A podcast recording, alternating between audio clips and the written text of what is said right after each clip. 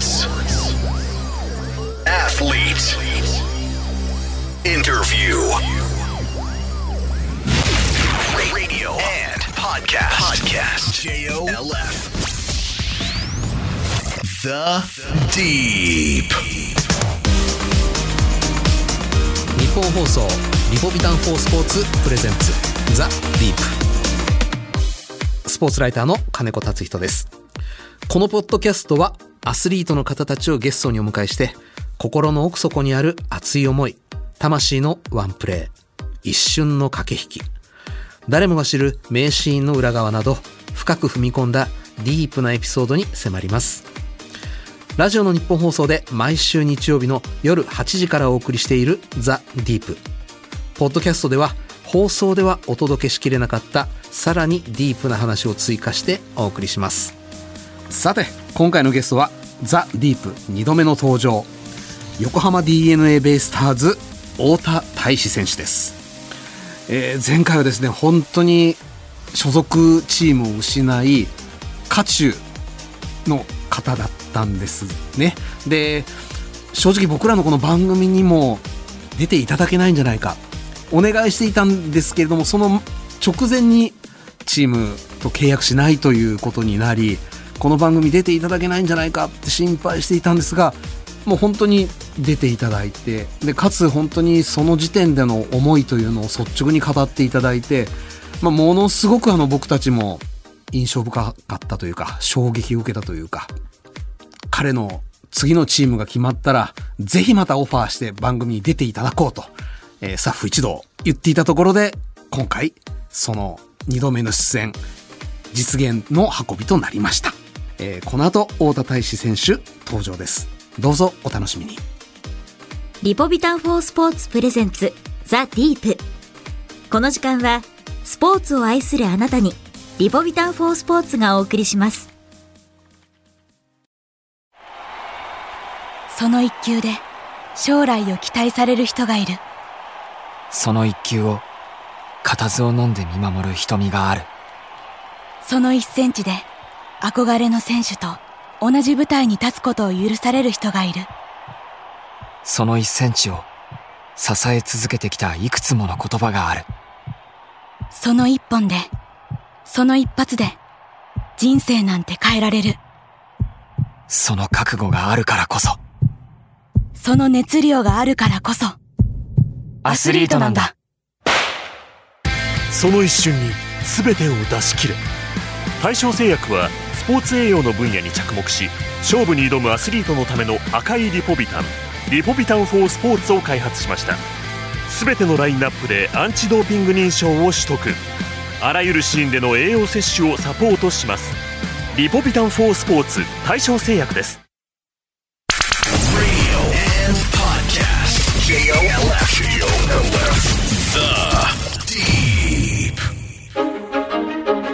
太田大志選手は1990年生まれ広島県のご出身。東海大相模高校から2009年ドラフト1位で巨人に入団。入団8年目の2016年オフにトレードで北海道日本ハムファイターズへ移籍。強打の2番バッターとして活躍されましたが昨シーズンオフ日本ハムが保留手続きを行わないことが発表され今シーズンから横浜 d n a ベイスターズに移籍されました。今回はベイスターズの選手として汗を流しているキャンプ中のインタビューとなります The Deep. 改めまして、スポーツライターの金子達人です。それではゲストをご紹介しましょう。えーこの番組初めてとなります。2度目の登場。新たに横浜 DNA ベイスターズに移籍された太田大志選手です。よろしくお願いいたします。よろしくお願いします。えー前回出ていただいたのが昨年の11月でした。はい。まあ、よくぞこのタイミングで 受けてくださったなという非常に微妙なタイミングで、はいまあ、いろいろお話を伺わせていただいたんですが、はい。今から振り返って、あの11月、私たちのインタビューを受けてくださった時の太田さんのお気持ちっていうのはは、どんな感じだったんですか、いやまず、その、まあ、自分の気持ちもそうですけど、うん。まず、ファンの、ファイターズファンの皆さんに、うん。えー僕の、まあ、気持ちというか、うん。えー声を届けることができてなかったので、うんあのそういった意味では本当に、あの、取材を受けさせていただいて、うんえー本当に良かったなと思いますし、うん。あの、本当に、えーまあ、いろいろ話す中で、うん。えー自分のその時思っていた心境だったり、うんえーおお伝えすることができましたし、うん。まあ、僕にとってラジオの取材っていうのはすごくあの意味のあるものだったなと思います。あの時点では、まだオファーというのは来てなかったわけですか？ああそうですね。まあ、どんな感じかなっていうところで、うん。あの、待っていたっていう状況ですね。決まるまでに28日間はい。かかったわけですが、はい。どんな気持ちで4週間送られたんでしょあ本当に、えーこれが本当に憂鬱なんだなっていう、あの、時間が、えー遅いようで、早いようで、ううん。えー一日がすごく不安な気持ちの方が大きかったのかなっていうのは、まあ今思うと、希望が見えたのはいつ頃だったんですか？12月、えーまあ入って、まあいろいろと、うんトライアウト、うん終了時からですね、うん。まあ、話を、えー本格的に話し進めることができて、うん。まあ、その頃から、あの本当に嬉しいお話をいただいて、うん。野球をできる中での、まあ、悩みというかう、ん。嬉しい悩みがあったなっていうのは覚えてますけど。ああ。はい。最終的にベイスターズはい。に決められたわけですけれども、はい。はい。何が、あるいははいどんな理由があったんでしょはい。まあ、あの、入団会見の時にも、あの、言わせていただいたんですけど、はいまあやっぱり高校が、えー、東海大相模で、う。うん。僕の中では神奈川っていうのはすごく縁を感じるところがありますし、うん。まあ自分の中で、えー高校の時に使っていた横浜スタジアムが、まあ、ホームスタジアムとなって、うん。でまたもう一回自分をここで、えー輝かせることができればいいなという思いで、うん。で、また、あの、三浦監督はじめ、えーフロントの皆さんもお話をしていたいただいて、うん。あの、本当にこのチームで、えー優勝をしたいっうん。ていうのと、まあ、あの、横浜スタジアムで僕は胴上げしたことがないので、高校生の時。はい。まあ、ぜひ、あの、優勝して、三浦監督を胴上げしたいという、うまあ、そういう強い気持ちを抱いたので、うん。まあ、よろしくお願いしますという形になりました。これはお聞きしていいのかな？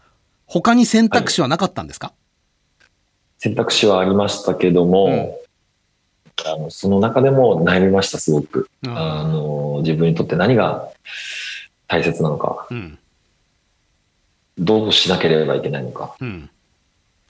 またベイスターズ、えーまあ、外野3人、えーいい選手いますし、控えの選手でも、えーいい選手いますんで、その中でもう一回自分を磨きたいというか、うん。チャレンジしたい。まあ、自分を試したい。うん。その中で勝ち抜きたいっていう気持ちにもなりましたね。うん。太田さんにとってはこれが3球団目になるわけじゃないですか。はい。プロで。はい。初めて日本ハムに移籍した時と比べてはい今回はどんな違いがありますか、まあ、本当にベイスターズの選手、うんスタッフの皆さん、えまあ、監督、コーチもはじめ、うん。えーすごくあの雰囲気をうん良くしていただいて、うん。あの入りやすかったですし、うん。まあ、3球団目っていうところもあるので、うん。まあ、自分も、まあ、意外と、まあ、すんなり入り込めてるんじゃないかなとは思ってるんですけど、うん。でもまだまだわからないところもたくさんありますし、うん選手一人一人の性格だったり、あの、どういうふうに接していけばいいのかなっていうのは、まあ、探り探りなんですけど、うん。でも野球をやる上では、すごく、あの、やりやすくやらせてもらってます。太田さんは、セリーグとパリーグ、はい。野球の違い、どのようなところにあるとお考えですか、まあ、僕の中では、まあ、野球をやる上で、うん。そこまで深くは考えてはないですね。うん。野球やってることは一緒なんで、うん。一つのボールをみんなで追いかけてっていうところは、パリーグもセリーグも一緒だと思うんで、うん。まあ、違いというのは、まあ、パリーグではレギュラーで出てたんで、はい。はい。あの、メンバー、慣れした、慣れ親しんだメンバーというか、うん。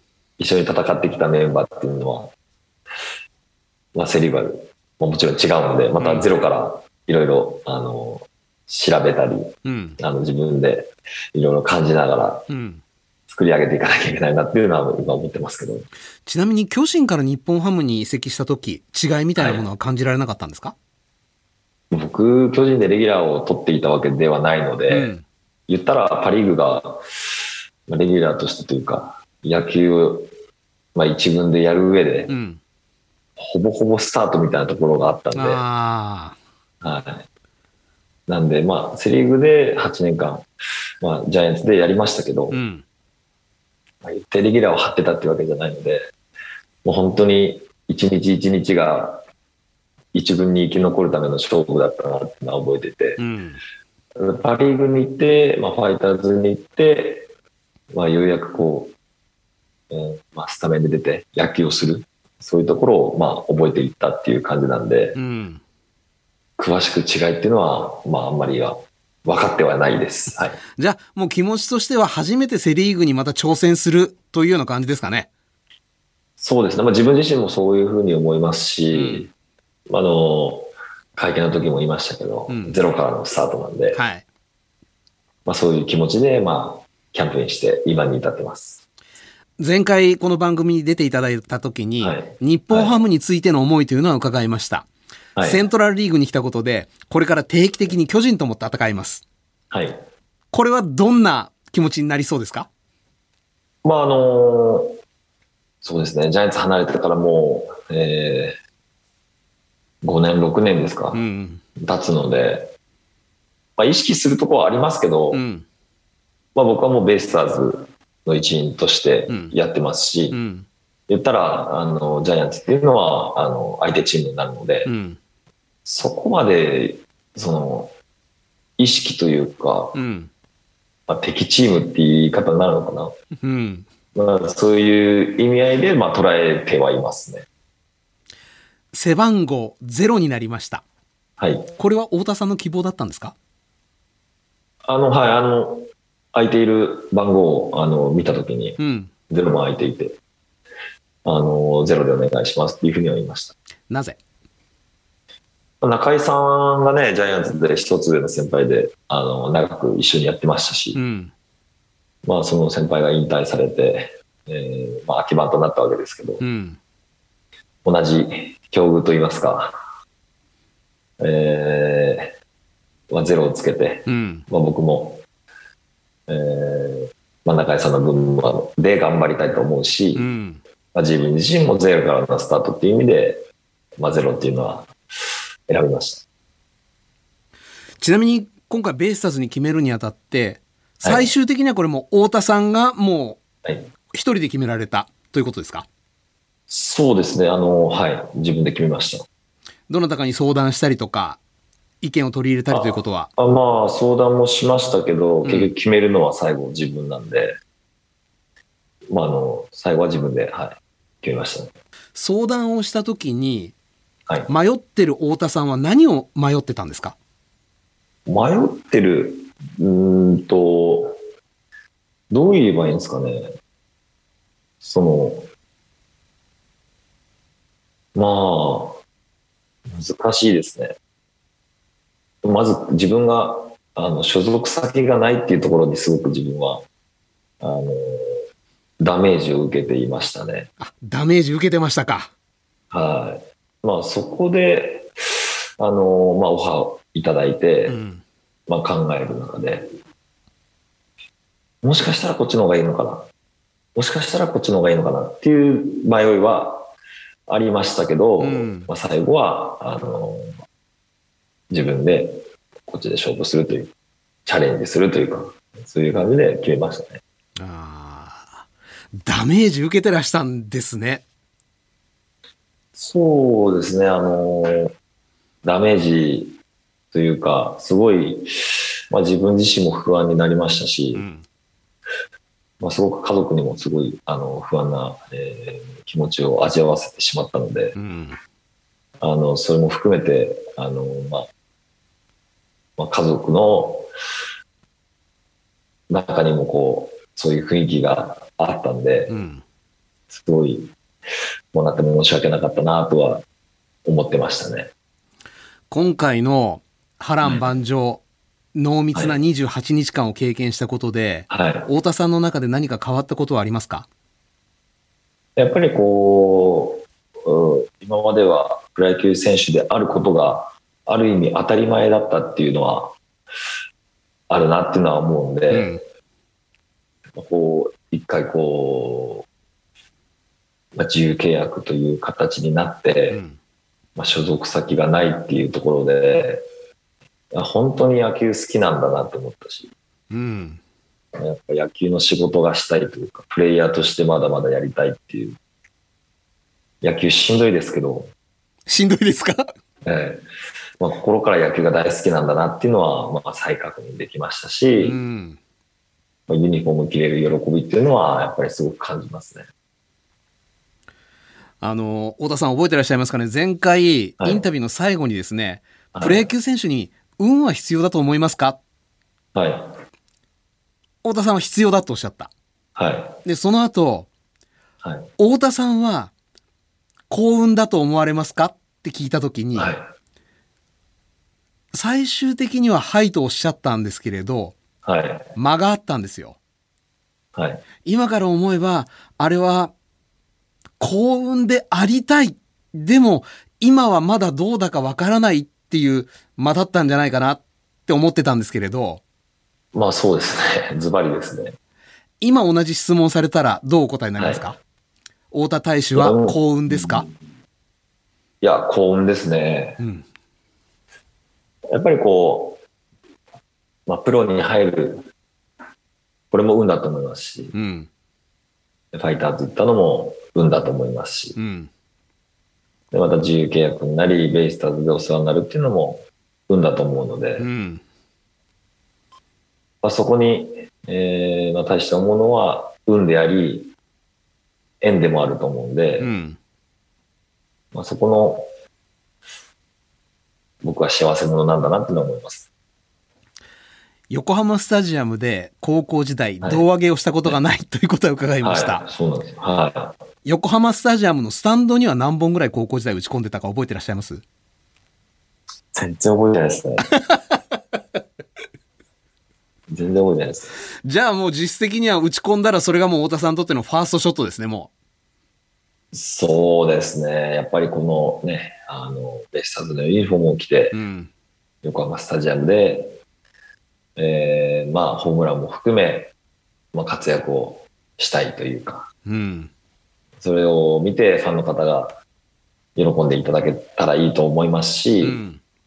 また、まあ、僕だけじゃなくてね、チームが勝って、横浜、えーベイスターズファンが、うんまあ、喜んでくれる、うん。まあ、笑顔で球場を、まあ、後にするっていうかう、ん。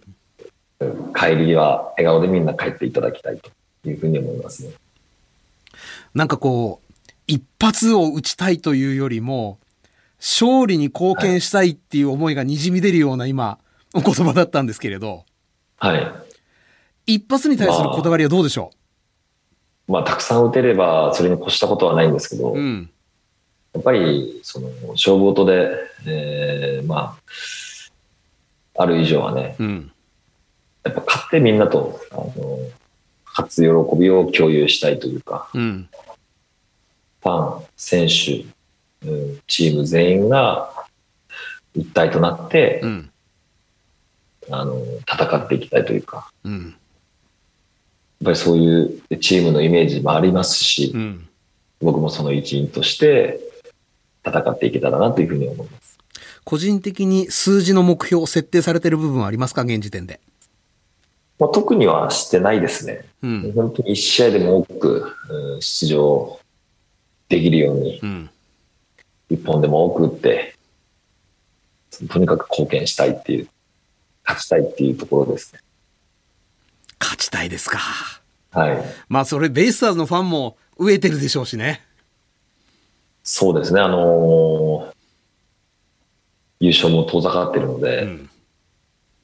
まずはそこに近づく。そこを取りに行く。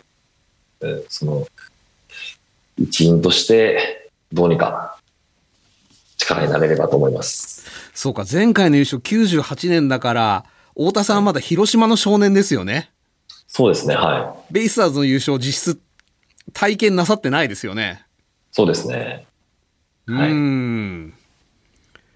それはちょっとまた楽しみになってくるなでですね、あの、はい。はい。質問もちょっと随分いただいちゃったんでさせていただきますね。あ、わかりました。はい。えーラジオネーム、リサチさんから。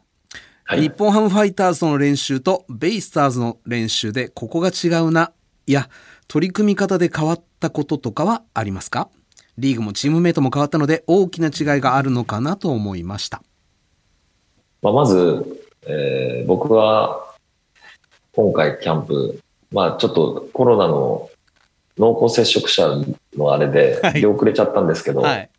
本当にあのチームプレーっていうのをすごく大切にやってるなっていう、まあチーム打撃にしてもそういうシート打撃だったり、うん。そういう時間をとにかく多く使ってるなっていうイメージはあるので、うん。そこは、まあ、ある意味楽しいところでもあるのかなって思いますね。うん。でもファイターズは、あの、今はあの新庄監督になられて、はい。いろいろとケース打撃だったり、実践、えー向きの練習を多くやってるようなんで、うん。まああれですけど、僕がいるときは結構自主性に任せられるようなうん。あの練習が多かったので、そこはもうチームそれぞれの特色、そういうカラーがあると思うんで、あれですけど、今年のベイスターズというか、僕が入団してるベイスターズは、そういうチームプレーっていうか、そういうところを重きを置いてやってるなっていうイメージがあります。あの、移籍をしたプロ野球選手、まあ、プロサッカー選手もそうだと思うんですが、はいもう別れた女にゃん、女なんかには興味ねえよタイプと、はい。あいつどうしてるかなって気にするタイプ、両方いると思うんですが、はい太田さんどちらですか？はい。まあでも、選手とは連絡取り合ったりとかはしてますよ。ファイターズの。はい。うん。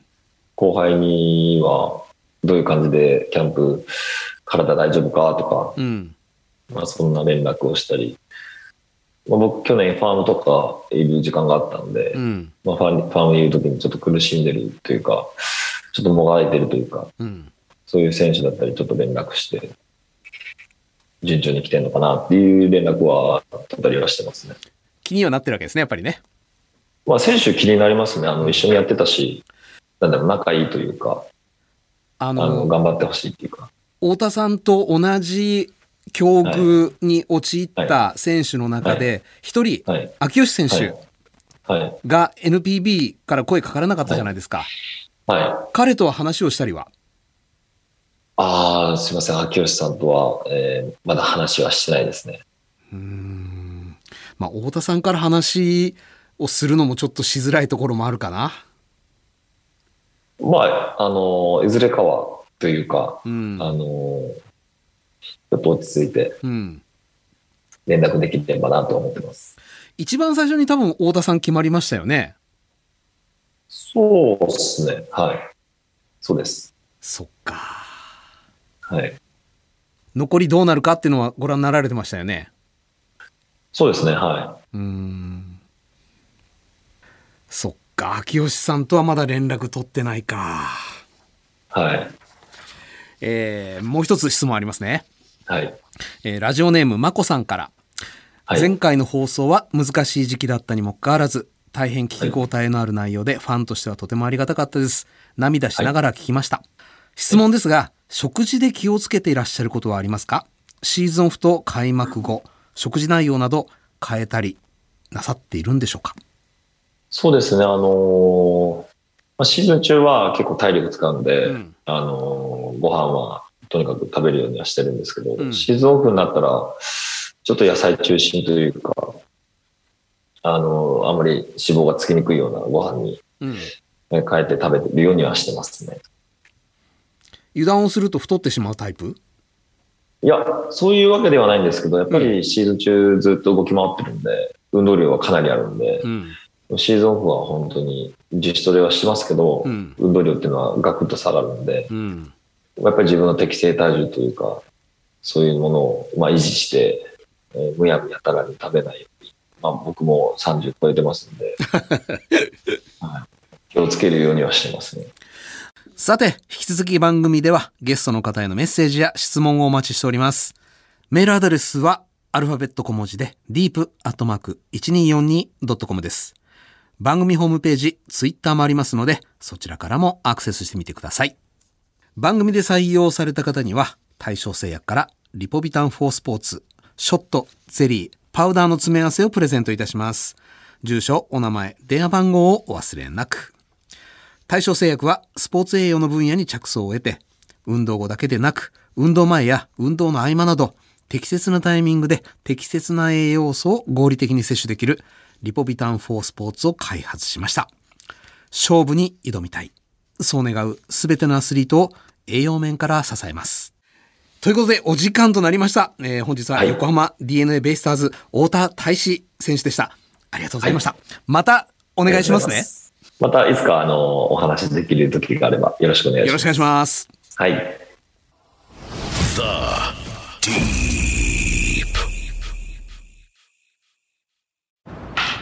先輩最近あいつ調子いいっすねだな調子って何なんすかね？ん？俺も同じ場所で同じ練習してんのになって。そうだな。振り向いてくんねえかな調子の神様。これ飲む？リポビタンゼリー4スポーツ。えスポーツ用の？そう。クエン酸とか入ってて手軽に200キロカロリー取れるからいいんだよ。うまいし。あざっす。調子がいいってわかんのもそうじゃないってわかんのも毎日戦ってる証拠なんだよ。じゃあこのゼリー飲んでもう一回素振りしてきます。その調子だ。全力でスポーツに取り組むあなたにクエン酸に加えビタミン B1B2B6 配合のゼリー飲料対象製薬のリポビタンゼリー4スポーツ運動時のエネルギー摂取におすすめです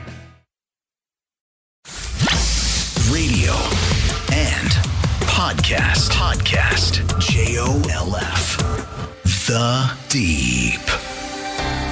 ザ・ディープそろそろお別れのお時間となりました、えー、2度目の太田選手本当にこう今日の太田選手を知ってみると前回の太田さんは本当にいろんな重荷背負ってたんだなと考え込んじゃう間っていうのかなこちらが問いかけてそれに答えを出す前にうーんと考え込んで絞り出すようにこう言葉選びを間違えないようにっていうのが前回の印象でもちろん今回も言葉選びすごく慎重になさってるんですけれどもまずねもう目が明るい。本当に目がねもう優しいんですよ。これがもう全然印象違いました。ちょっとこれはもう忘れられませんね。こんなにもやっぱり人間って変わるんだ。そう改めて教えられた気がします。さてこの番組は毎週日曜日の夜8時から日本放送にてラジオ放送をお送りしています。そちらでもぜひお楽しみください。そして番組ホームページやツイッターも開設しています。ゲストや番組最新情報をお伝えしていますのでぜひそちらにもアクセスしてみてください。ザ・ディープ。それではまたお会いしましょう。お相手は金子達人でした。リポビタン4スポーツプレゼンツザ・ディープ。この時間はスポーツを愛するあなたにリポビタン4スポーツがお送りしました。